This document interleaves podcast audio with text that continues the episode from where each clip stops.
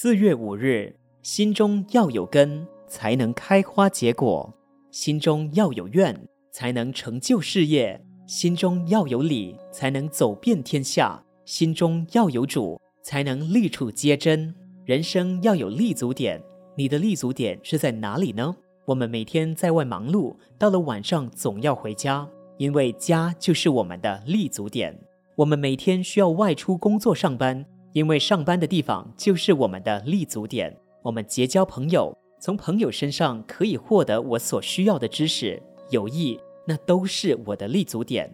我奋发工作所得到的成就、光荣，这也都是我的立足点。在人生的道路上，什么才是我们真正的立足点呢？